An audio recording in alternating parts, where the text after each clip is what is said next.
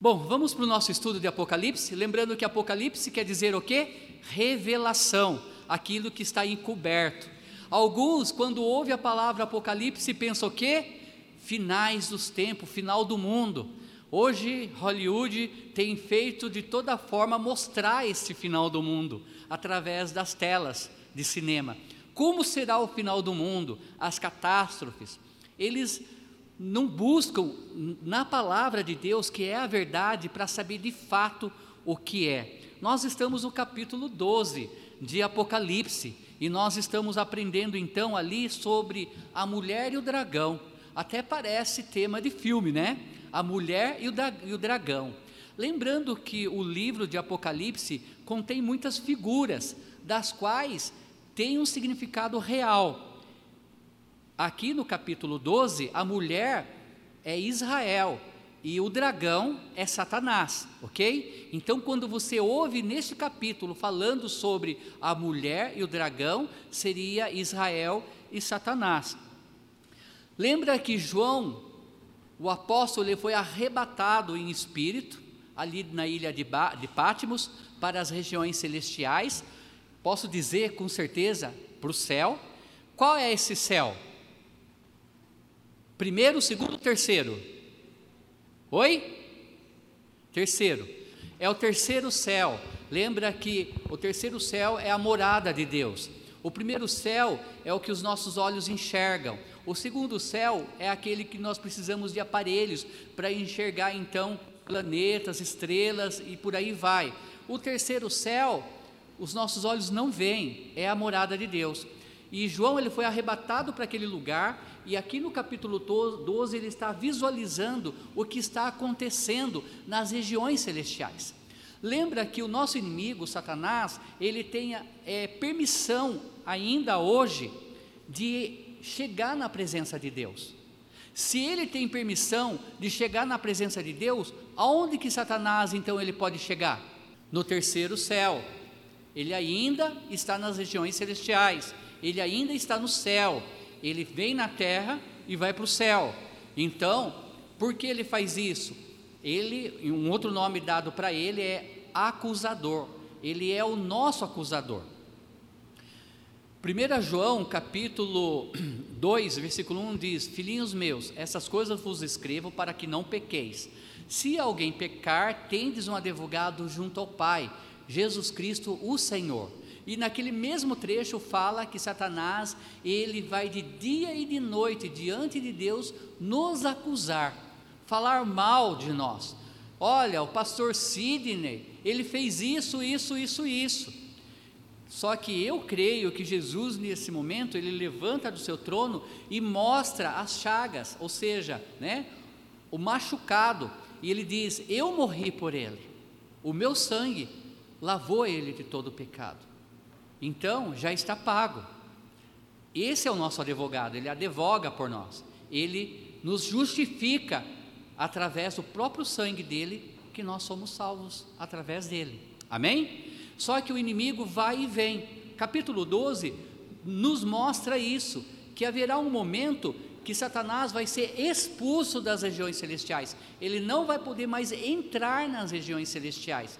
Então acontece uma guerra no céu uma grande guerra dos anjos de luz, guiados então né, por um anjo maior de luz, e Satanás e os seus anjos caídos. Lembra que uma terça parte do céu, os anjos do céu, uma terça parte, se rebelou contra Deus e foi então lançado para a terra junto com Satanás.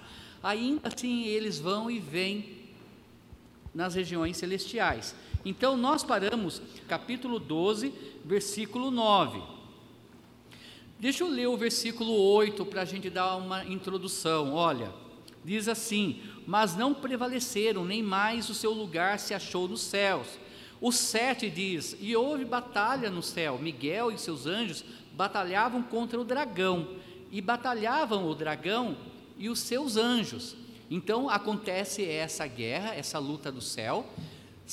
É, Arcan, Miguel, então, sendo ali aquele que está dirigindo o, o exército de anjos contra Satanás, o dragão, e contra os anjos caídos.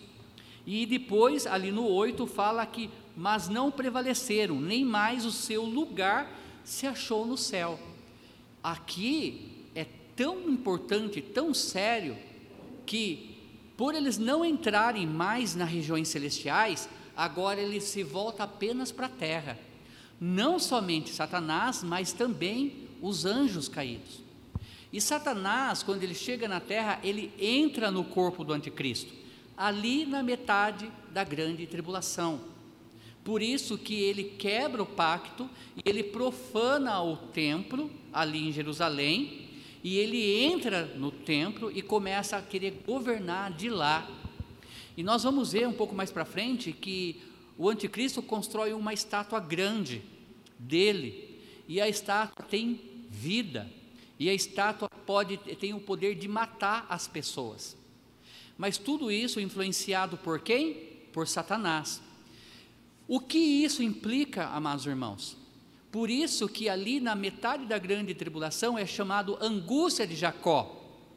Por quê? Porque intensifica o sofrimento dos moradores na terra. Imagine se hoje nós temos a influência de três inimigos em nossas vidas. Quais são? Vamos falar? Satanás, o mundo e a nossa carne. Nós temos essa influência hoje. Só que Satanás não age como ele gostaria, porque o Espírito Santo habita nesta terra através de nós. Mas haverá um momento que Satanás vai habitar nessa terra. E aí então vai intensificar os problemas. O mal vai tomar conta. Versículo 9: E foi precipitado o grande dragão, a antiga serpente, chamada o Diabo, e Satanás, que engana todo o mundo. Ele foi precipitado na terra, e os seus anjos foram lançados com ele. Lembra, os anjos que se rebelaram com ele contra Deus já foram expulsos dos seus postos. Cada anjo, eles tem então é, um posto para tomar conta ali no céu, ou em qualquer lugar.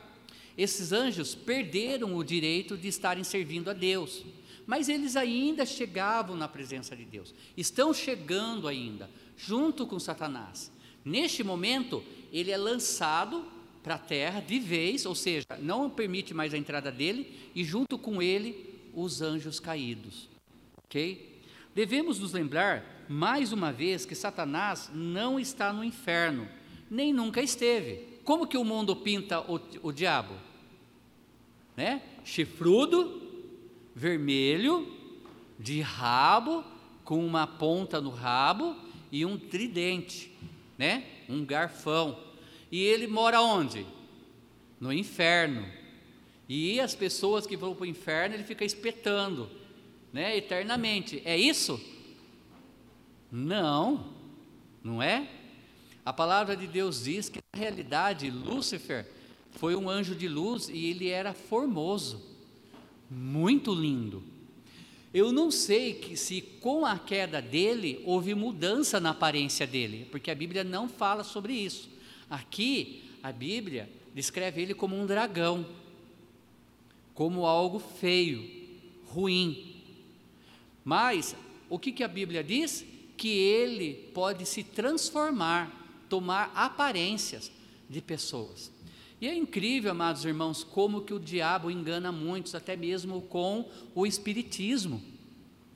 Muitos acreditam em espiritismo porque já ouviu a mãe que faleceu, já conversou com o pai que faleceu, e como? Ah, apareceu no pé da minha cama e conversou comigo falou que estava tudo bem, mas que era para eu fazer tal coisa. Essas pessoas, você acha que isso é verdade, amados irmãos? Hebreus capítulo 9, versículo 27 diz: Ao homem está destinado morrer uma vez só. Depois disso, vem o juízo. Ninguém mais volta nessa terra, nem para falar como era. Nem para falar como era. Morreu, ou foi para o céu porque aceitou a Cristo, ou foi para o inferno porque negou a Cristo. Não quis crer, crer em Cristo. Essa é a verdade. Mas Satanás, ele tem enganado muitos, muitos, até mesmo dentro do próprio Espiritismo. Até mesmo dentro do próprio Espiritismo. Então, olha, alguns dos demônios e outros seres espirituais, maus espíritos e seres semelhantes, estão presos agora, agora e assim ficarão até que Deus os solte. Mas o diabo e alguns dos seus anjos caídos estão soltos e têm acesso ao céu. Logo em breve, talvez de uma quinta, ou ainda assim é, de domingo, eu vou trazer um estudo sobre demônios, né? ou angiologia, ou demonologia, que é estudo tanto como de demônios como de anjos. Lembra que há outros seres fora o anjo, que é designado como demônios. Alguns classificam os demônios sendo os anjos caídos. Quando você estuda a palavra de Deus, você vai perceber que há alguns seres que é mudo, demônio mudo, demônio é, violento, sujo. Então há vários tipos deles.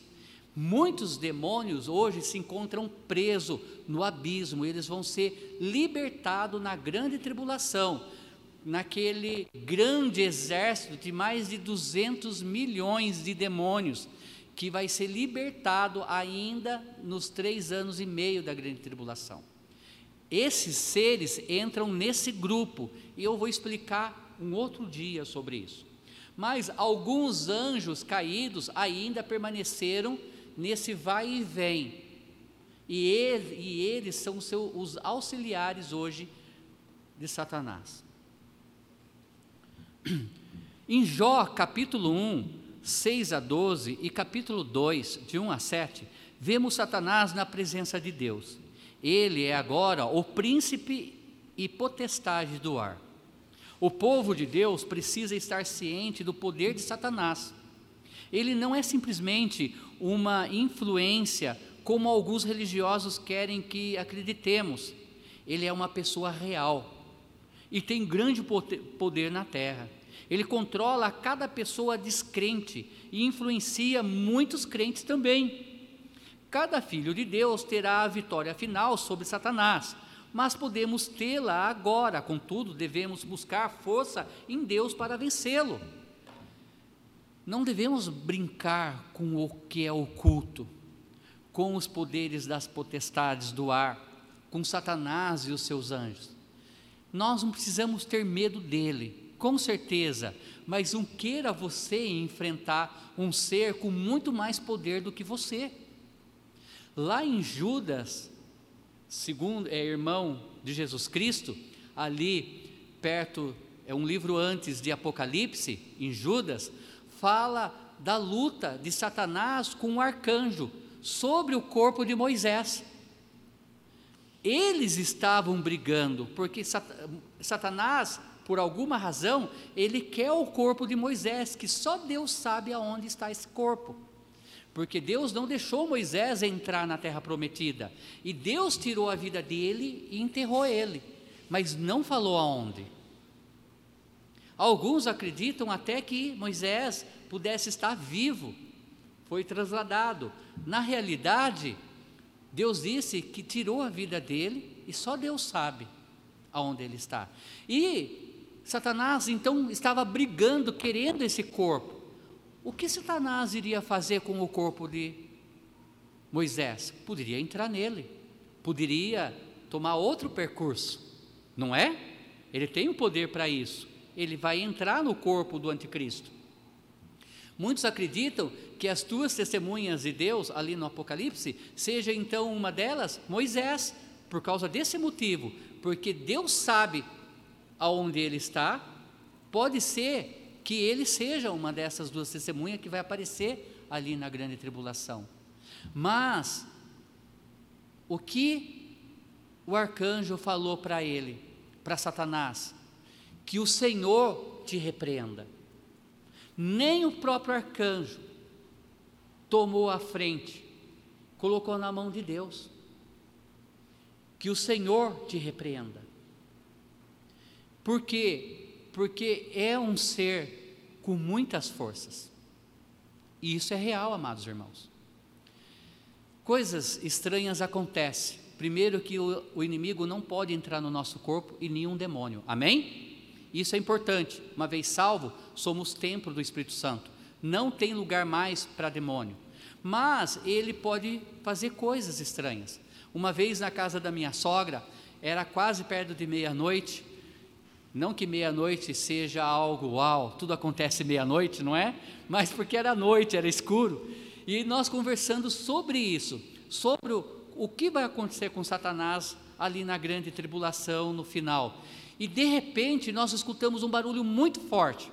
Na casa da minha sogra tem o corredor lateral, que é uma escada que sobe, então tem um porão na parte de baixo. E nesse porão nós colocamos uma tela de proteção para não entrar mosquito. E essa tela é grudada com a parede. Não tem como tirar ela fácil. Quando eu abri a porta para olhar o que aconteceu fora, essa tela estava grudada no portão de ferro. É como se tirasse aquilo e jogasse com força. Parece que algo ou alguém não queria que a gente ficasse falando sobre isso. Coisas acontecem. É real. Existe Deus? Existe Satanás. Existe os anjos de luz? Existe os anjos caídos. É algo real, mas devemos entender que por mais que ele tenha influências, nós temos vitória em Deus. Porque Paulo mesmo disse, inspirado pelo Espírito Santo, maior é aquele que está em nós do que aquele que está no mundo. Versículo 10. E ouvi uma grande voz do céu que dizia: Agora é chegada a salvação e a força e o reino do nosso Deus e o poder do seu Cristo. No versículo 4, vemos o comentário sobre a queda de Satanás e dos anjos que o seguiram. Isso aconteceu em algum momento antes da criação do homem, mas não sabemos quanto tempo antes, ali 4 de Gênesis, tá bom? Então sabemos que Satanás é lançado perde né, a posição dele no céu, é, mas ainda entra no céu. No versículo 8, lemos sobre a expulsão de Satanás e os seus seguidores dos céus, aqui em capítulo 12. Isso acontecerá na última metade da tribulação e preparará o cenário para o reinado milenar de Cristo. O diabo e seus anjos têm acesso agora aos céus, os lugares celestiais ou espaciais. De fato, parece que tem o quartel deles lá. Ainda estão lá, mas vão ser expulsos. Só que com isso, também já é anunciado o milênio, a vitória. Porque já foi expulso todo o mal da presença celestial. Por isso que ele fala: Eu ouvi uma grande voz que dizia: Agora é chegada a salvação e a força e o reino do nosso Deus. Porque só faltava três anos e meio Irmãos, eu estava lendo algo muito interessante essa semana. Eu gosto daquela página sobre a ciência, sobre tecnologia, sobre os avanços da NASA com relação ao universo e tudo mais. E sabe o que eles viram? Que o, o dia está correndo mais rápido do que o normal. E a gente está sentindo isso. Eles descobriram que já tem não sei quantos milésimos de segundos atrasado. Isso aconteceu há alguns anos atrás e esse ano de 2020 o relógio voou em questão de tempo. Eles acreditam que um pouco mais para frente eles vão ter que controlar, eles vão ter que jogar, é, tirar é, minutos para conseguir caminhar junto com o relógio do tempo porque as estações estão ficando mais curtas, coisas estão né, acontecendo de o verão sendo de um jeito, o inverno de outro, porque o tempo está passando mais rápido. A palavra de Deus diz que no, na grande tribulação, os três anos e meio últimos, vai ser então abreviados. Ah, se Deus não abreviasse, vai ser três anos e meio, só que o dia vai passar mais rápido, e nós entendemos o porquê. Lembra que o céu foi afetado, o sol, uma parte dele foi afetada, A escuridão na terra, em vez de ter um tempo, vai ser muito mais tempo, vai afetar a plantação, vai afetar tudo, porque a lua também mexeu com ela. Então o que acontece? O dia fica mais curto, voa. E nós estamos sentindo isso, amados irmãos. De repente já é Natal, de repente já é final do ano. Por mais que foi difícil 2020, mas pare e pense, voou. Voou. E não era para ser assim, porque quando você está em casa, as coisas demoram mais, não é? Quando eu era criança, parece que a vida era um século. Uau, eu não via a hora de voltar às aulas quando era janeiro, porque parece que eu passei seis meses na minha casa, não é? Hoje, de repente, a gente está falando, nossa, mas já acabou as férias, já acabou isso, já acabou aquilo, já acabou o domingo, igual o Josias, né?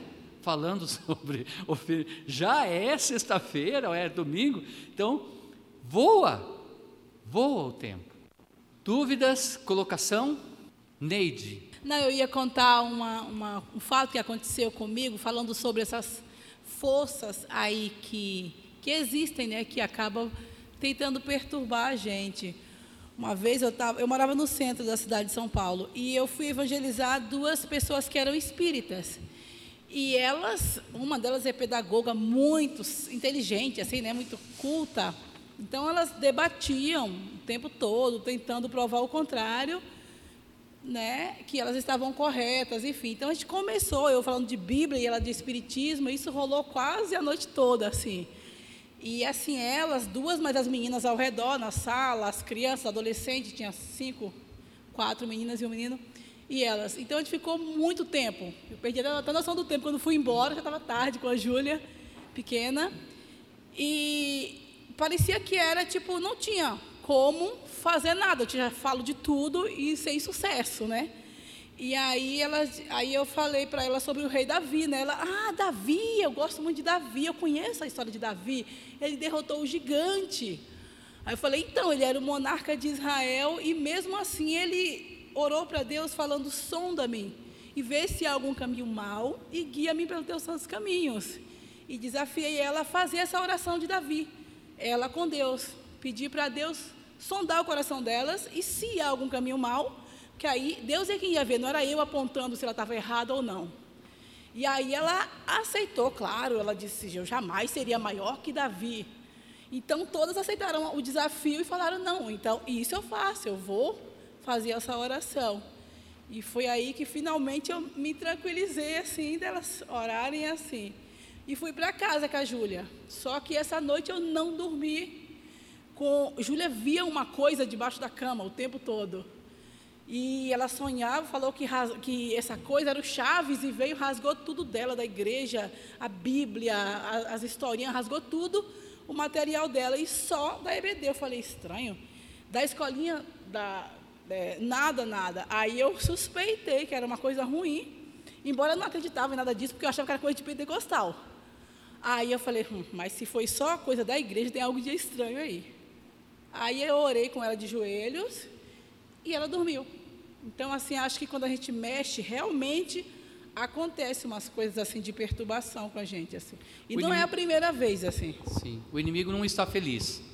Então ele vai, com certeza, querer atrapalhar. Mas como eu falei, maior é aquele que está em nós do que aquele que está no mundo. Amém? Nós vamos parar por aqui hoje e vamos dar continuidade então semana que vem dentro desse capítulo.